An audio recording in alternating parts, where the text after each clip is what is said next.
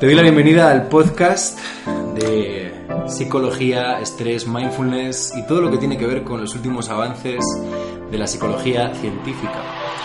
Tanto desde las terapias de tercera generación como de las técnicas que estén avaladas científicamente para el abordaje del malestar, del dolor, de lo que nos ocurre a todos, tanto a los profesionales como a las personas que no se dedican profesionalmente a la psicología. Pero todos, está claro que todos pasamos por momentos de malestar, por momentos difíciles. Y hoy tenemos con nosotros a una gran persona y una gran profesional, es Rosario Sepulcre, y ella es especialista en psicología clínica, algo que evidentemente avala su formación como psicóloga especialista en el ámbito clínico, que es el ámbito donde nos podemos encontrar los lados con mayor sufrimiento dentro de la experiencia de la salud psicológica. Así que te doy la bienvenida, Rosario bienvenida al podcast. Hola Lucas. Voy a hacer un marco introductorio porque tu currículum no solamente es extenso en toda la formación que tú has cursado, cosa que admiro siempre mucho en, mis colegas, los colegas que se forman con mucha regularidad y tú veo que lo has hecho muchísimo, pero también tu currículum como docente y como experta dentro del marco oncológico, que es de lo que vamos a hablar hoy con más detalle, el estrés en la oncología. ¿Cómo? el, tener, el tener muchos años. ¿Crees que es tener muchos años? todas estas cosas. Yo tengo un buen amigo que dice que la, que la juventud no está en la edad. Entonces, y creo que tú eres un buen ejemplo de ello. Muy bien, el Rosario es eh, psicóloga clínica, eh, también ha recibido muchísima formación en aspectos psicológicos, en cáncer, concretamente en cáncer de mama, acreditación en voluntariado oncológico. Y aquí algo que quiero que luego hablemos más en detalle, que es la, la formación en humanización. Hay movimiento ahora dentro de la medicina, de la salud, también de la psicología, de humanización de la, de la atención sanitaria. Creo que son los psicólogos, por definición, tiene que estar ahí, pero como que es algo que también está siendo mucho más patente dentro del resto de, de ramas sanitarias. También te has formado en cuidados paliativos y tu formación es muy extensa. Voy a, voy a quedarme ahí solamente para sentar un marco desde el que luego poder exprimir toda tu experiencia. También eres responsable a día de hoy, responsable de la consulta de psiconcología del Servicio de Oncología del Hospital General Universitario de Alicante. Y esto entiendo que al ser un hospital eh, universitario, pues el contacto con la investigación también es, muy fuerte, es muy importante. Y también eres docente, eh, has sido docente en formación para cuidados paliativos, en máster en psicología de la salud, en máster en psiconcología en la Universidad Complutense de Madrid. Está siendo, has sido tutora de practicum. Bueno, creo que no me voy a enrollar más. Voy a poner toda tu información en la descripción del podcast, junto con otros enlaces. Y te doy la bienvenida, Rosario. Gracias. Es muy grato para mí que estés hoy con nosotros, porque bueno, tú y yo nos hemos conocido a través del máster en la BIU, el de terapias de tercera generación, y ahí ha sido una experiencia muy grata el poder estar juntos, poder ver cómo estás desarrollando ahora una parte de tu investigación de mindfulness aplicado en, en oncología. Y vamos a comenzar desde ahí. Te doy la bienvenida. Cuéntanos qué, qué te gustaría en este podcast de hoy con nosotros primero que me gustaría es eh, poder eh, compartir contigo lo que para mí está siendo esta etapa precisamente de mi formación, eh, que estoy pudiendo llevar a tu lado, porque creo que es una etapa que me ha ayudado a reactivarme en, todos los aspectos un poquito más globales. Tú hablabas de, de la formación en psiconcología y, esta última etapa me ha hecho estar en contacto con profesionales como tú, que no son solo de ese ámbito de la psicología y me han hecho como reactivar mis ganas de hacer cosas y de, y, de volver a estar en contacto. Y eso es lo que me apetecía también, transmitir el, contacto entre los compañeros, la, la afluencia de la comunicación de la experiencia, de la formación, el ser capaces de transmitir los unos a los otros aquello que podemos, que podemos aportarnos, creo que es una riqueza la que tenemos en, el, en la profesión de, psicología que, que, es un estímulo y que creo que mm, cada vez eh, tenemos que ir desarrollándolo más. Los colegios los estamos, a veces no los utilizamos todo lo que, lo que podríamos. Me apetecía mucho tener esta comunicación contigo. Me alegro mucho. De, verdad es para mí una oportunidad el poder compartir. Siempre disfruto muchísimo de hacer el podcast, de las entrevistas. Dame un momento, porque estamos aquí con niños mindfulness y están ahí, no sé si lo estás escuchando, están dando unas voces impresionantes. Un segundo. Hoy, precisamente, la clase de silencio no tocaba hoy, está claro. Pues esto que comentas tú es muy importante, el contacto entre profesionales y em, para mí también forma parte de, lo comentaba, mira, esta mañana con Belén Viloria en el podcast del área en público, la importancia de explorarnos mutuamente, de explorar, de conectar con otras ideas, con otros saberes y realmente bienvenido sea, así que vamos allá, vamos allá. Vamos a empezar por la parte del estrés oncológico. el cáncer mm, es algo que está muy presente dentro de nuestra sociedad Creo que la parte médica o la parte física está muy clara, cuáles son las consecuencias, pero vamos a empezar viendo ese estrés que va asociado al cáncer, tanto en la persona que lo sufre como en el entorno, ¿no? porque entendemos que el sufrimiento no acaba solamente en la persona, sino también es algo que llega al entorno. ¿Qué nos puedes contar tú del estrés oncológico? Efectivamente, en la consulta de psiconcología no nos centramos únicamente en el paciente, sino efectivamente en el paciente y en su entorno más cercano, porque está claro que eh, la, noticia de, de, un cáncer, todo el proceso diagnóstico, que es la parte quizá incluso de las más estresantes, sino la más estresante, marca eh, un antes y un después porque exige un reacondicionamiento o una, reelaboración de todos los esquemas de funcionamiento y de todos los proyectos de vida de la persona afectada y de su entorno. El estrés proviene efectivamente de, esa sensación de no ser capaz de hacer frente, de responder a las demandas de la situación a la que, a la que esa persona y su entorno se están enfrentando. Y no es la situación es un proceso, es un proceso de situaciones encadenadas, situaciones de, demanda, en donde la capacidad para explorar los recursos que tengo o buscar los recursos que necesito, esa búsqueda de recursos, esa flexibilización de, esquema, de los esquemas de afrontamiento es lo que marca la calidad de vida eh, de, esa persona y de su entorno.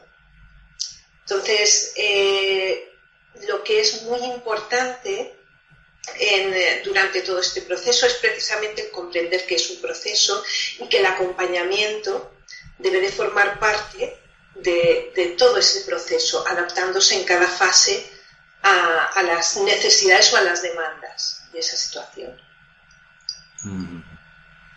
Me gusta mucho ese matiz tan explícito que haces de la diferencia entre que es una situación o que es un proceso, ¿no? Creo que eso da como una perspectiva radicalmente, como radicalmente diferente, ¿no?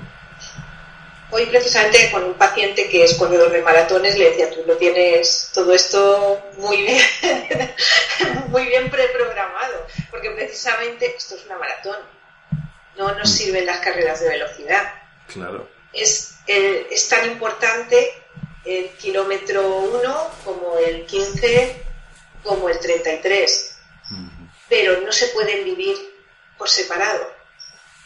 Hay que vivirlos, son tan importantes el uno como el otro, pero forman parte de toda la cadena. No se podrían comprender o entender de forma individual o aislada el kilómetro 33. No sería posible comprenderlo sin haber pasado por, por todos los 32 anteriores. Y, así funciona esto, con sus momentos de, reconducirlo todo. La pérdida, o sea, la, pérdida de autonomía, la pérdida de, roles, la pérdida de proyecto, eh, la pérdida a veces de relaciones también, la pérdida de, autoimagen. Mm, es, toda una serie de, como de, pérdidas encadenadas que a veces también son oportunidades, claro. Cualquier cualquier pérdida es una oportunidad para dar la vuelta. Pero a veces se hace, se hace duro, se hace difícil. ¿eh? Está claro que el tener una buena una buena estabilidad previa, una, flexibilidad en cuanto a, la, a, la, forma de afrontamiento, eh, un entorno que, nos dé soporte, pues es algo que nos ayuda. ¿Cuál crees tú que sería la mayor causa de estrés? Igual esta pregunta es un poco naif hacerla así tan general, pero ¿cuál crees tú que sería la mayor causa de estrés dentro de un proceso oncológico? la mayor causa de estrés creo que es la incertidumbre. La incertidumbre. La incertidumbre genera miedo y es decir, vivimos en una, en una falsa, un falso concepto o creencia de control. Nos creemos que controlamos, estamos controlando nuestro entorno, nuestro, nuestra vida, nuestro futuro. Y es falso, claro. Pero vivimos muy cómodos y muy a gustito ahí. Entonces, cuando nos enfrentamos a una situación en, eh, en la que hemos perdido el control, la incertidumbre, la incertidumbre ante los resultados de las pruebas, ante cómo va a sentar un tratamiento, ante cómo va a evolucionar, eh, la incertidumbre ante la próxima revisión, Muchas veces esa incertidumbre se puede manejar con un conocimiento, eh, con una psicoeducación, un conocimiento, una psicoeducación y una buena comunicación con tu médico, con tu equipo médico, porque aquello que conocemos nos puede generar preocupación, pero lo que desconocemos nos genera miedo. El miedo nos bloquea la preocupación, sin embargo, nos ayuda a buscar recursos. Entonces, es un gran objetivo el de la comunicación no podemos devolverle esa falsa idea de control a nadie, ni hace falta. Pero... Aquí estaría esta peligrosa frase, no sé si... Yo tengo unas cuantas batallitas, eh, ya tengo apuntada aquí una para compartir contigo luego, pero ahora me acabas de traer otra, que es la, frase esta de todo va a ir bien, que, que, transmite una falsa idea de control, ¿no? Es como...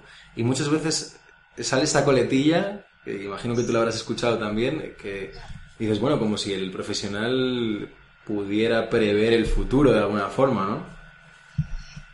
Cuando soltamos eh, efectivamente las sencillas así, lo que estamos haciendo es calmar nuestra propia... es, más por, nosotros que por la otra persona. Nuestro propio sufrimiento. Es decir, no, no, no quiero verte sufrir, quiero que, quiero que, te, que te calmes, que te pongas happy y, y así yo me, me siento también mejor. ¿no? Es como cuando pues cuando, que esto no es nada raro, que venga alguien eh, familiar eh, que quiere mucho a la persona que está sufriendo, no quiere verla sufrir, y te la trae a ver si, a ver si se la animas, ¿no? Pues algo así. Pero sí, efectivamente, eh, la buena comunicación con el equipo médico y, y la, el generar una, una relación también con, con, el psicólogo basada en el respeto y por lo tanto eh, en, entender que la persona que tienes delante no es un bebé, ni, o sea, es una persona capaz de asumir, capaz de enfrentarse, creo que es el primer paso. Ahí estás hablando de no infantilizar o no victimizar a la persona, ¿no? Que eso me parece fundamental. Sí.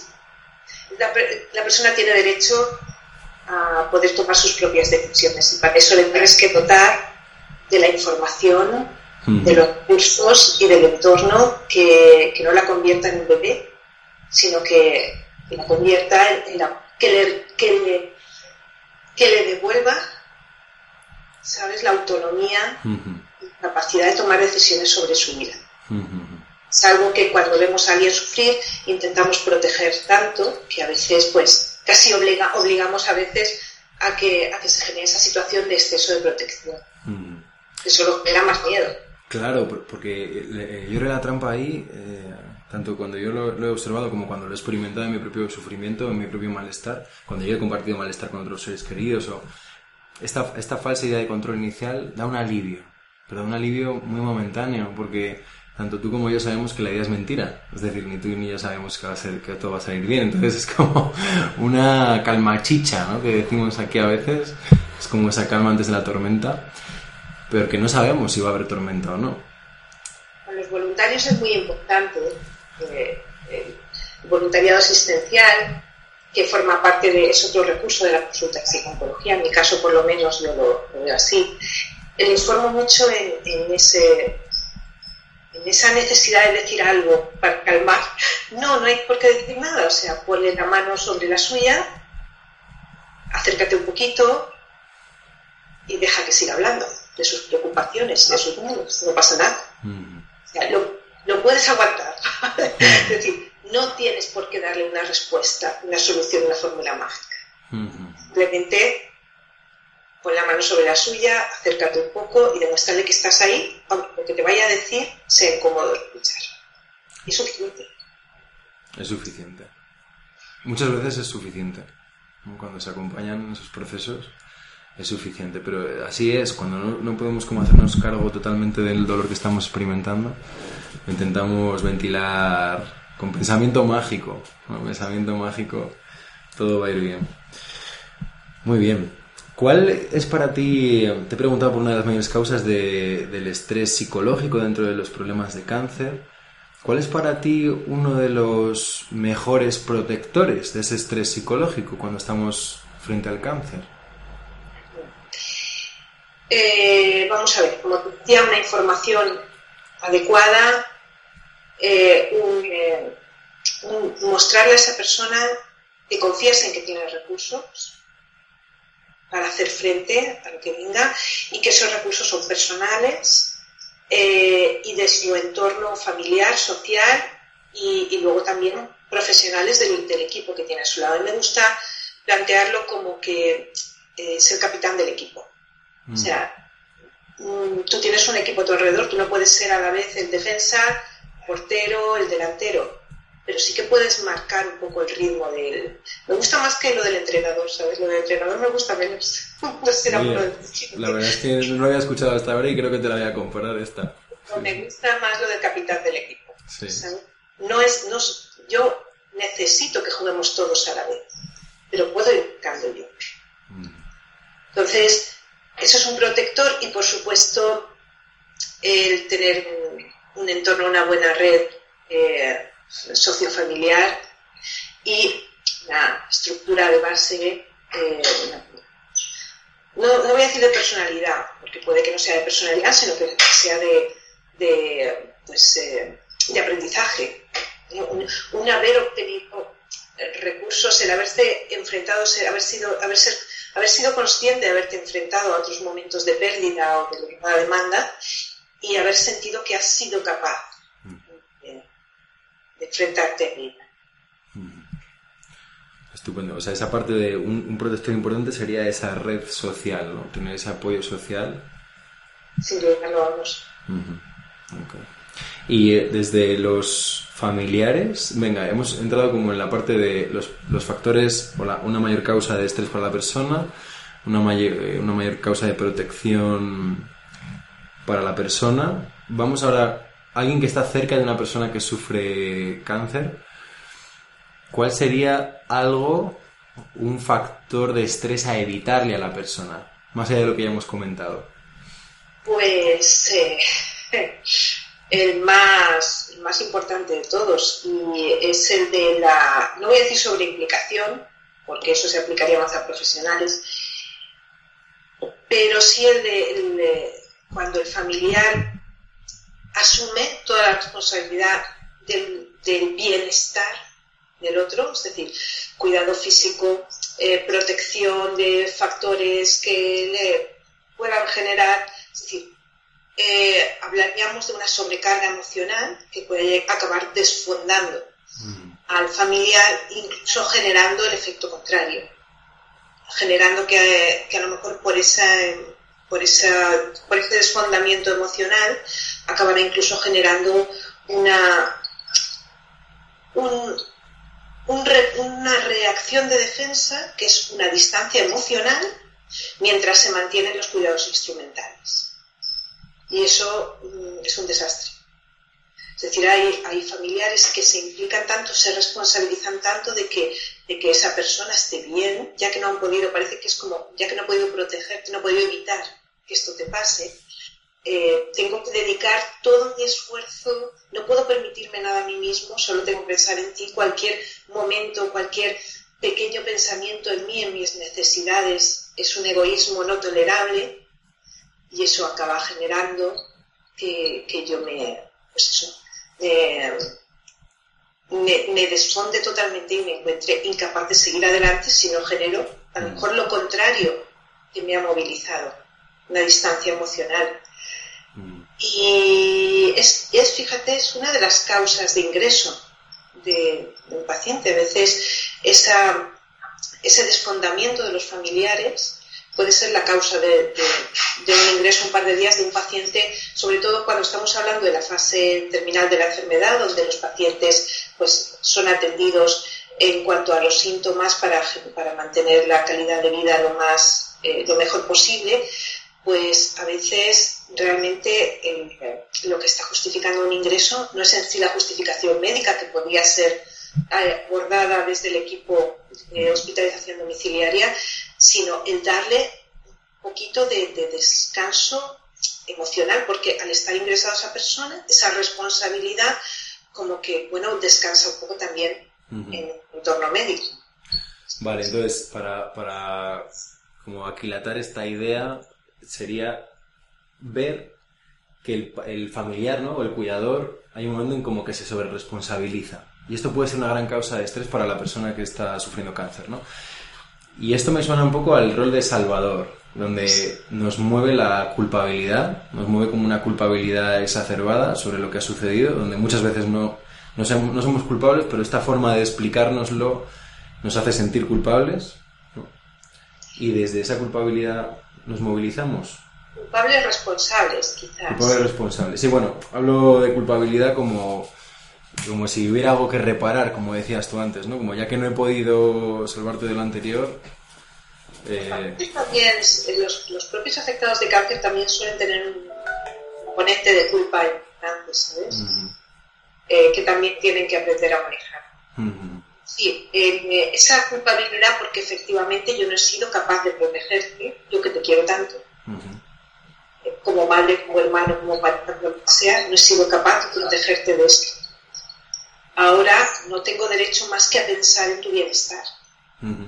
Mientras que sabemos, y eso genera un, estrés y un desfondamiento para el familiar y para el propio paciente. Porque comentabas que en ese rol, ¿no? en este rol a mí me gusta llamarle de Salvador dentro del triángulo dramático de Cartman, desde el análisis transaccional, que para mí eso fue revelador, ¿no? Desde entonces como que lo meto siempre en las formaciones de estrés, intento... Es como que las necesidades de esta persona pasan a un quinto plano, es como ya no tiene derecho a cuidarse a sí misma, ¿no? Estamos hablando del cuidador. Exacto. yo creo que esa es la causa de estrés más importante eh, para el familiar que acaba generando también una relación disfuncional respecto al paciente y eso le acaba generando al paciente también eh, pues, mucho sufrimiento. Muy bien. Y pasemos también la, la, pregunta a la inversa. ¿Cuál sería, desde los cuidadores, desde los familiares o desde los seres queridos, el mayor factor de protección que le pueden ofrecer a la persona? El mayor factor de protección que le pueden ofrecer a la persona es el mantener ese, ese equilibrio entre el cuidado y el fomentar la autonomía del paciente. Mm. Es decir, el paciente pierde muchos roles cuando, cuando cae enfermo, entre ellos muchas veces el profesional, incluso el familiar. Entonces, mantenerle en lo posible eh, la mayor autonomía e independencia, mm, incluso aunque a veces cueste, es quizá el mayor, eh, el mayor factor de protección. Y además de esa escucha de la que hablábamos antes, de conseguir, o sea, no me de, a ver, cuando la persona a la que quiero, que está enferma, empieza a hablarme de cosas que para mí son muy duras, eh, pues a veces yo bloqueo esa conversación. A lo mejor esa persona está hablando de su preocupación el día que no esté, con respecto a los niños o con respecto a, él mismo, con respecto a mi situación económica. Y yo mm, quiero, veo esa conversación porque pienso que le hace daño hablar de eso. No, si me está hablando de eso es porque lo necesita. O sea, porque yo bloqueé, no le evito el daño. Es decir, yo hubiera querido evitarle lo que está causando eh, esos pensamientos, pero eso no lo he podido evitar.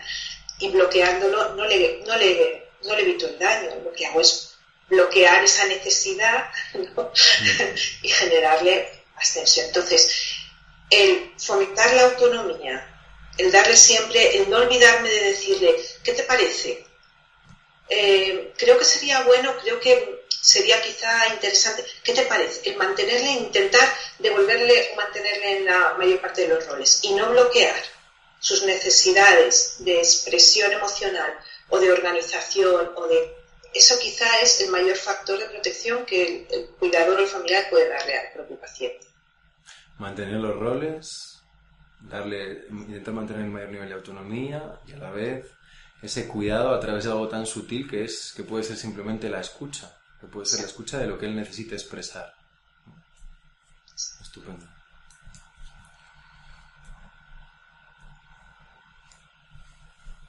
Si yo fuera un familiar, yo en, mi experiencia personal no lo he, no lo he, no lo experimenté. Era muy pequeño, ¿no? Perdí una, una tía por cáncer, era muy pequeño. No fui para nada consciente de todo esto. Pero si yo fuera un familiar, ahora escuchándote, quizá, bueno, estoy seguro de que estás dando unas claves muy importantes, tanto para familiares como profesionales, pero hay veces que, no, no nos podríamos parar a pensarlo lo balsámico que puede llegar a ser el permitir que una persona exprese lo que necesita expresar, tal como lo necesita expresar, y sin la necesidad de que nosotros lo aprobemos o lo rebatamos o lo contestemos. Simplemente compartir. Calla, chico, no hables de esas cosas. Anda, ¿qué cosas tiene? Esta es una expresión muy típica. claro. ¿Qué cosas anda, tiene? Calla, calla, ¿qué dices? Anda. Que, pero que no... Pero que es que quiero que sepas cómo tengo... Pero anda, anda, anda no digas esas cosas. Sí. No mientes la lucha. Sí, sí. Pues o, ahora el refinamiento. Te lo cuente, por favor, déjame que me quede yo tranquilo. O ahora el refinamiento, aquí viene una de mis batallitas, el refinamiento con Mr. Wonderful de, no hombre, tienes que ser positivo, tienes que ser positivo, es que deja de pensar en cosas negativas, tienes que ser muy positivo. Ves que si no, y aquí le viene una vuelta de tuerca muy peligrosa para mí, eh, que es la de es que como sigas pensando así, lo vas a empeorar. Es tremendo. Ese tema es, tremendo. Vamos a ver. Eh, una persona que está sufriendo un duelo, y un duelo es una pérdida, puede ser la pérdida de salud, la pérdida de proyecto, la pérdida de, eh, la pérdida de la, de, no sé, de, de una capacidad económica, la pérdida de muchas cosas. Se llama duelo porque duele o sea, lo natural es que duela. Es difícil, por ejemplo, con los familiares es difícil que entiendan que porque la persona eh, esté en un estado emocional de interiorización, de introspección, eh, que hable menos o se comunique menos porque necesita estar digiriendo lo que está ocurriendo emocionalmente, eh, eso genera angustia, genera angustia a los que están alrededor. quisieran efectivamente, pues chico, pues no pienses en eso. ya está, ya lo hemos arreglado, pues no pienses en eso. Pues da gracias, pues sí, yo doy gracias, pero aún así, sí, eh, todas esas eh, fórmulas mágicas no corresponden a la realidad y, lo único que genera es que la persona se sienta culpable de sentirse como se siente, encima. O sea, encima. eso te decía que hay un elemento de culpabilidad importante porque muchas veces la primera reacción es ¿por qué me ha pasado esto? Y entonces analizamos, tenía que haber ido antes a consultar, no tenía que haber hecho esto, tenía que haber hecho lo otro. Pero si es que si además me están diciendo, es que yo últimamente recibo muchos pacientes así, que vienen muy preocupados porque se emocionan con facilidad, lloran fácilmente, que eso es algo normal, esa sensibilidad a flor de piel es natural y, te ayuda además a que los demás empaticen contigo y a, a estimular esa red que decíamos de soporte y es funcional y es estupendo, pues están preocupados porque, claro, es que mi, lo que sea, mi cuñada me dice que es que no puede ser que llore tanto porque eso eh, va a hacer, eh, eso es malo para mi cáncer. Porque, claro. Sí, sí. Todo esto es una consecuencia de una psicología pop New Age que, que, nos ha vendido que, bueno, podemos llegar a escuchar barbaridades como que el cáncer es por una emoción no digerida, o que el cáncer lo has generado tú a través de pensamientos negativos. Que yo este perfil, o sea, lo, lo, denunciaría y lo metería en la cárcel directamente, pero no puedo. Entonces, porque me parece que tiene una... O sea, no, no son conscientes de las consecuencias. Y entiendo que muchas veces son afirmaciones que se hacen desde la ignorancia o desde un intento, evidentemente nunca desde un intento de malicia, pero es que a veces mm, la buena voluntad no sirve, ¿no? Y tenemos que ser conscientes de que hay cosas, hay paradigmas, por así decirlo, este paradigma del buenismo y del positivismo pop, de que tú lo puedes crear todo con tu mente o que tus pensamientos generan toda tu realidad, evidentemente que la forma de procesar tiene un impacto en cómo nos sentimos y tal, pero hay cosas que escapan a nuestro control. Es, eh, es, un tema que yo trabajo mucho en las primeras sesiones a nivel psicoeducativo, trabajo mucho con, ese concepto. Mm. Es muy bonito y verle muchas tazas, eh, muchas agendas, pero, pero no es así, o sea, a mí esto me ha tocado, me ha tocado y yo tengo que pararme, analizar los daños eh, analizar con qué cuento, tomarme mi tiempo y, buscar los recursos que me permitan no hacer como que nada malo está pasando. Es que está pasando algo muy serio. Eh, tengo que, plantearme cómo enfoco yo esto y, cómo lo integro sin que se rompan las cosas o sin abandonar las cosas que de verdad son importantes para mí. Y eso no funciona pues eso, diciendo, si lo pienso, si, deseo algo con mucha, mucha, mucha fuerza, todo el universo entero va a conspirar para que... Pues no, no funciona así. La vida hay dolor, eso lo he aprendido, me gusta mucho ese concepto de mindfulness, el dolor forma parte de la vida, igual que el placer, no es ni malo ni bueno, es el sufrimiento ya nos lo generamos nosotros. Y el sufrimiento tienes una mordaza en la boca y en los ojos mm, que no me permita expresar lo que estoy sintiendo. Sí, es que es otro tipo de supresión en realidad, ¿no? Pues tenemos la supresión química por un lado y tenemos la supresión Mr. Wonderful por otro, de no, no, no nos amargues la fiesta, que aquí todo tiene que ser positivo y, y una de las frases que, que metíamos en el manual, ¿no? que, además la vimos juntos en, la formación de Mindfulness, de que no hay mayor causa de llanto que no poder llorar. Es decir, el no hay mayor causa de, tener ahí un, llanto contenido, una tristeza contenida, que el, hecho de, estar todo el rato ah, ah, ah, intentando que no se me note que quiero llorar. ¿no? Y esto es tan balsámico, es tan reparador. ¿no? eso sí que genera problema. Mm. Eso sí que genera el, no poder, el, el, que no esté permitido el expresar y validar lo que estoy sintiendo y cómo me siento, para además eh, compartirlo y sentirme validada y, acogida en eso, es un generador de sufrimiento tremendo. Y vamos a ver vamos a llegar con la alternativa, ¿no? Que veíamos en, mindfulness, cuando viniste a Valladolid a, hacer la formación y, y, veíamos esta parte del sufrimiento forma parte de la vida. Para ti, ¿cuál es el papel de mindfulness dentro del, abordaje? Entiendo, entiendo que el abordaje oncológico es multicomponente. ¿Cuál sería el papel psicológico y dentro del papel psicológico, que hemos estado explorando algunas, algunas áreas, el papel de mindfulness en, el, en este proceso oncológico?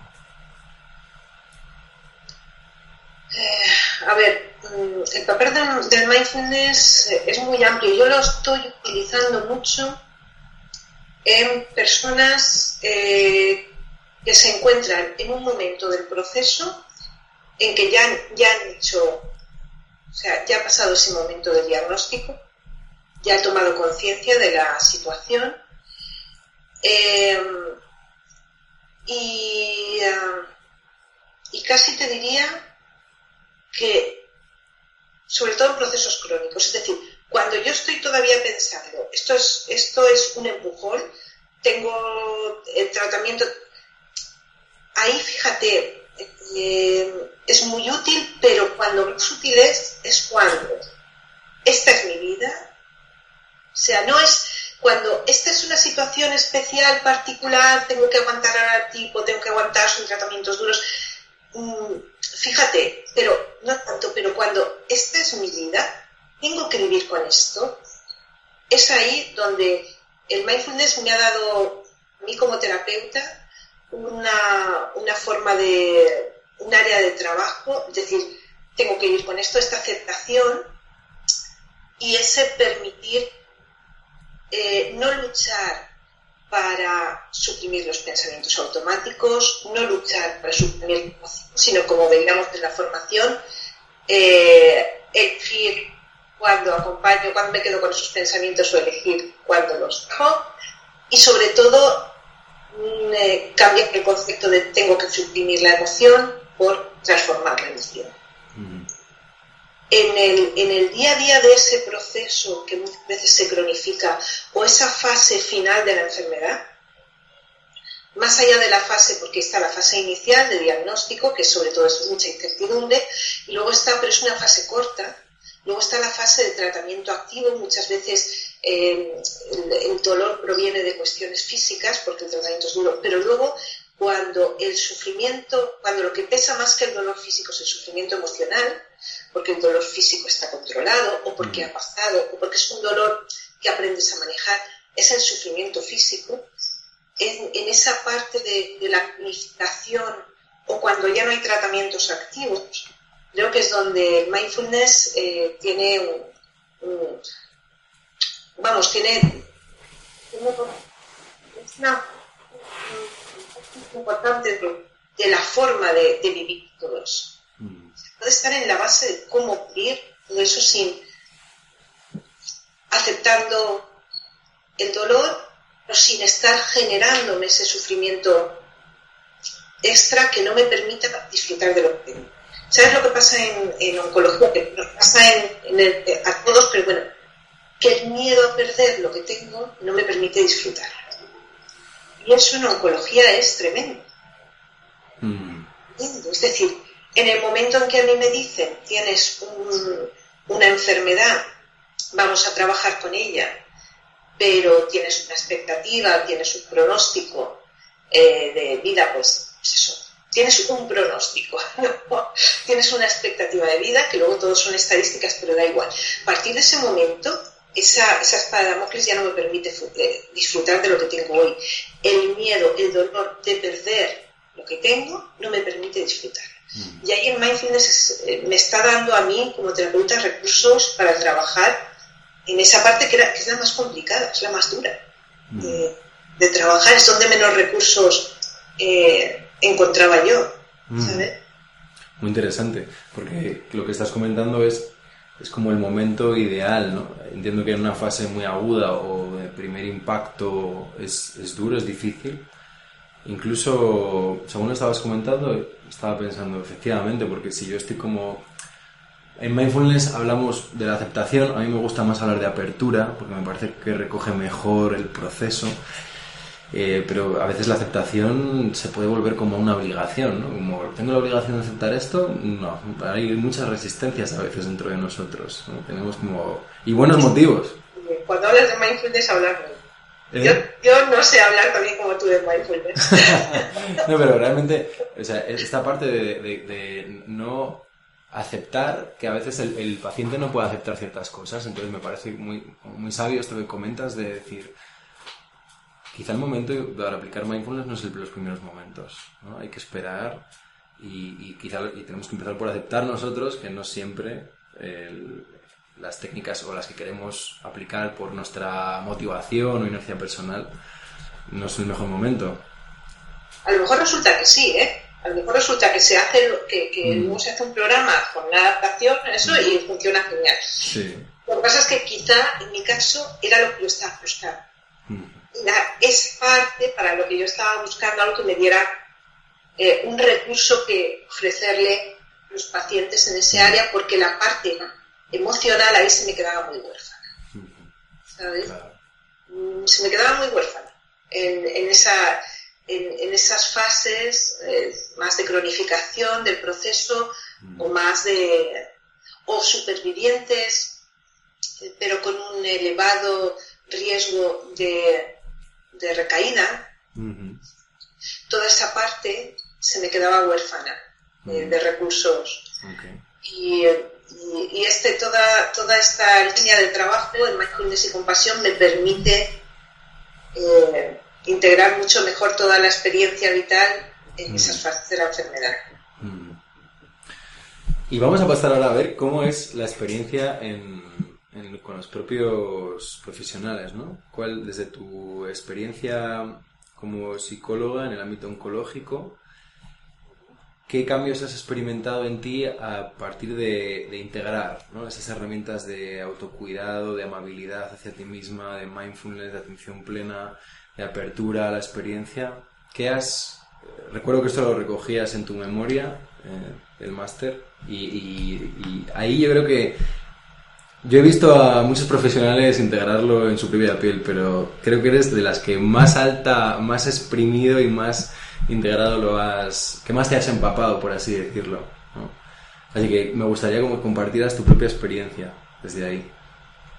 Hombre, para mí efectivamente ha sido ha sido importante, me he permitido a mí misma muchas cosas, efectivamente, que es lo primero, permitirme a mí misma muchas cosas. Fíjate, me he permitido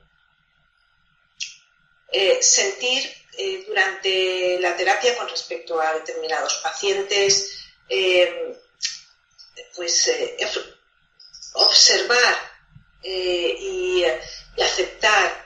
Y no te gusta aceptar, bueno, abrirme a lo que estaba sintiendo y eso me ha permitido volver a conectar con esa persona desde, eh, desde un espacio eh, de no juicio que me ha permitido volver a conectar emocionalmente con esa persona, por ejemplo. Mm. O sea, eh, como, como terapeuta he sentido que el permitirme a mí misma eh, utilizar la amabilidad con respecto a mí misma me ha hecho no ponerme a la defensiva. Es decir, cuando yo he percibido que yo tenía a lo mejor, pues con respecto a, una persona con la que estaba trabajando, ¿no? y me costaba, me costaba eh, entender su, eh, por lo que estaba pasando y entonces yo me enfadaba conmigo por no ser suficientemente buena terapeuta, entonces me generaba defensas automáticamente. Esas defensas ya me ponían, eh, me ponían pues ya un muro entre esa persona y yo. Y eh, el, permitirme eh, partir o trabajar desde el no juicio me ha permitido reconectar con esa persona, liberarme yo de muchas cosas, que no no, al bajarme del pedestal de terapeuta, ¿no? me ha permitido liberarme de muchas cosas y volver a conectar con esa persona desde la compasión desde la humanidad y que fluyera todo de nuevo mucho mejor. Esto no es a lo mejor lo que había notado en la memoria, mm. porque he seguido evolucionando. no me acuerdo de lo que te puse en la memoria. No, no, yo tampoco, pero, me, acuerdo que me pusiste muchas cosas. Te cuento lo que, lo que ahora, eh, lo que ahora estoy percibiendo, percibiendo más. Pero sí, ha sido una buena evolución, un, buen camino para mí a nivel personal y, profesional. Cuéntame, ¿qué te puse yo en la memoria? Bueno, no, recordaba, eh, recordaba la parte sobre todo de la escucha, ¿no? La parte de la escucha que, veladamente lo has, lo has dicho ahora de otra forma. esa parte de la, de la escucha y de, la, esa conexión con la persona que tienes delante. Como de observar también... Me ha gustado mucho esa parte, esa parte de pero es la parte que te digo, me he dado cuenta de que yo me ponía, me excusaba a mí misma a veces como terapeuta, a veces me, mm, me construía, ¿sabes? Y al, no tener la necesidad de construirme nada, resulta que todo es mucho más fluido. Sí, es más fácil. si no acabas, si no puedes acabar diciendo la frase mágica de el paciente no se ajusta a la terapia, ¿no? que escuché una vez, es uno de los peligros. Pero sí, efectivamente, yo creo que esa parte de la escucha es como muy reveladora y después el, permitirnos experimentar lo incontrolable dentro de un proceso terapéutico. Y, la observación es una chulada, ¿eh? Sí, y, cuando está acompañada de amabilidad, es decir, cuando es una observación que no es para empezar a latigar, tipo papá, sino que es una observación cálida donde en esos momentos, en esos espacios de incertidumbre o en esos espacios donde no sabes qué está ocurriendo, como poder ser amable contigo, esto para mí también ha sido como muy revelador, ¿no? Mi propia experiencia, el, el poder ser amable en la incertidumbre. ¿eh?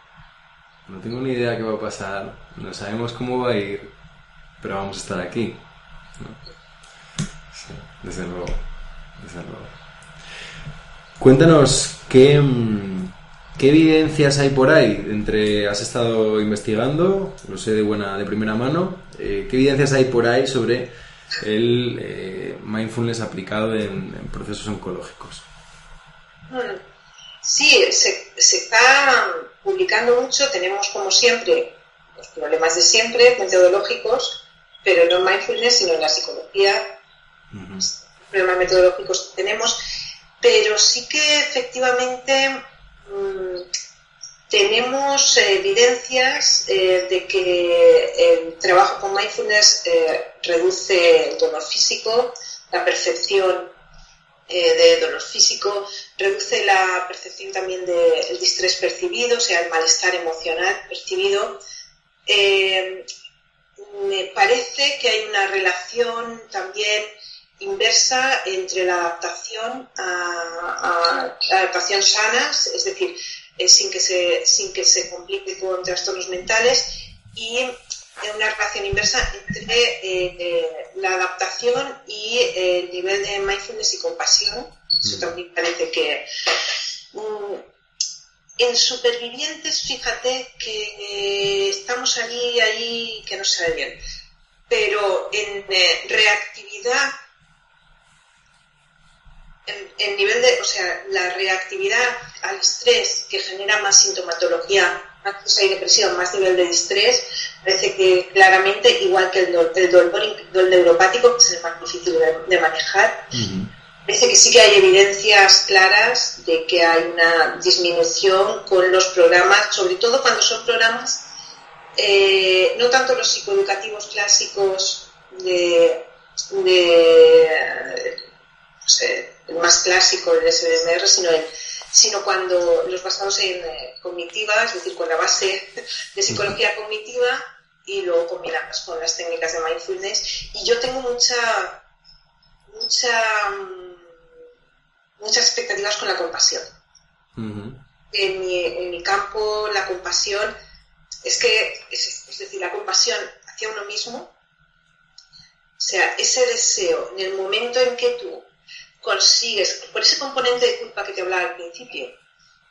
En compasión hay menos publicado, pero ya te digo, eh, eh, en mindfulness, sobre todo en oncología, sobre todo eso, la reducción del dolor, incluso el neuropático, el distrés percibido, es decir, el malestar emocional percibido, mm. eh, mejora de la calidad de vida, la, reducción de la reactividad y, y de la sintomatología ansiosa y depresiva y, ya te digo que también esa, esa, relación inversa entre niveles de mindfulness y compasión y, y, reacciones desadaptativas. O sea que parece que lo que pasa es que nos encontramos, pues como siempre, con las dificultades que tenemos.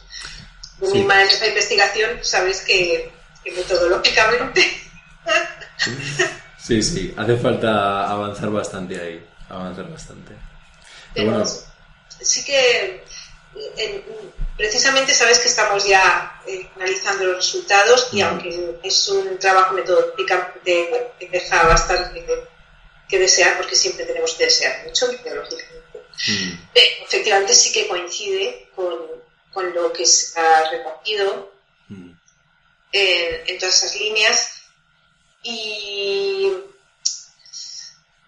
y sí que me, lo que sí que, en, esas líneas, calidad de vida, eh, el distrés percibido, sintomatología ansiosa depresiva, eh, pero fíjate que, yo creo que allí mm, nos tendríamos que ir un poco más allá y ver a medio plazo, porque lo que sí que parece que aunque hay una relación y se ve una relación, eh, los mecanismos, o sea, los estilos de afrontamiento, que claro, tienen una base más estable, porque es una base... mecanismos de afrontamiento psicológico, dices, ¿no? Claro, el afrontamiento psicológico más tipo rasgo, Sí. yo creo que con el tiempo, eh, si una persona adquiere el hábito, eh, se van a modificar. Pero claro, con un programa de un par de meses, pues no se percibe eh, un- eh, cambios significativos en los estilos de afrontamiento, que sería algo muy interesante. Lo que pasa es que yo creo que si hiciéramos un seguimiento con aquellas personas que mantienen el hábito, sí que creo que pueda eh, modificarse en los estilos de afrontamiento, porque claro, el, el estilo evitativo, por ejemplo, que genera mucho sufrimiento, el estilo de afrontamiento evitativo que genera mucho sufrimiento, probablemente podría sufrir una modificación que significara un recurso ya de base para esa persona, no ante lo que está viviendo, sino ya Para el resto de su vida, el resto de ámbitos de su vida, ¿no?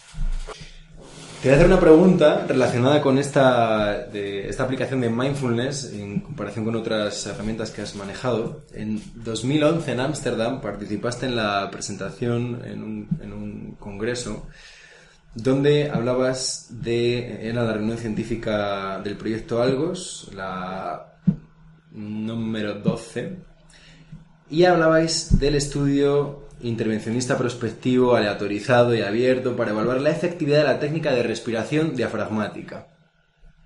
Vale, partimos desde ahí. ¿Me oyes? Sí, sí. Vale, es sí. que. Ok.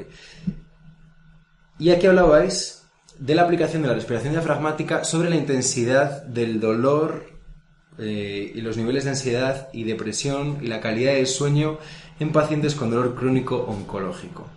Vamos a hacer una pequeña pausa para que nos, nos cuentes qué encontrasteis aquí, ¿no? Al aplicar respiración diafragmática en el dolor, eh, en el dolor, eh, imagino en la intensidad del dolor percibido del paciente, en su ansiedad, en su depresión y en la calidad de su sueño.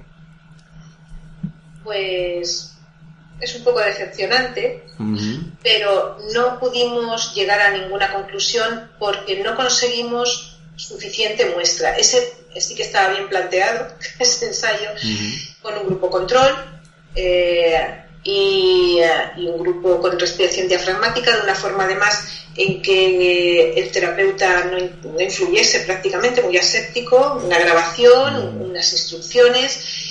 Eh, nos encontramos con varios problemas. El primer problema era el grupo de control. El grupo de control simplemente tenía que seguir eh, pues tres veces al día durante eh, cinco minutos, el mismo tiempo que tenía que hacerse, simplemente sentarse y no hacer nada. Eh, pues eh, perdimos prácticamente a toda la, la población y luego tenemos, tuvimos otro problema y es que el dolor en oncología varía mucho, es muy inestable y no nos permitía, no nos permitió una estabilidad de, de una- un tiempo de estabilidad del dolor suficiente como para comprobar la efectividad. Sabemos que la respiración diafragmática, lo sabemos porque lo vemos cada día, es eh, un mecanismo muy sencillo, eh, con un coste prácticamente cero, eh, aplicable en cualquier sitio, en cualquier situación, y que prácticamente, salvo personas en las que eh, hay dif- dificultades funcionales a nivel diafragmático, pues salvo en esos casos es muy eficaz. Y yo la utilizo muchísimo incluso antes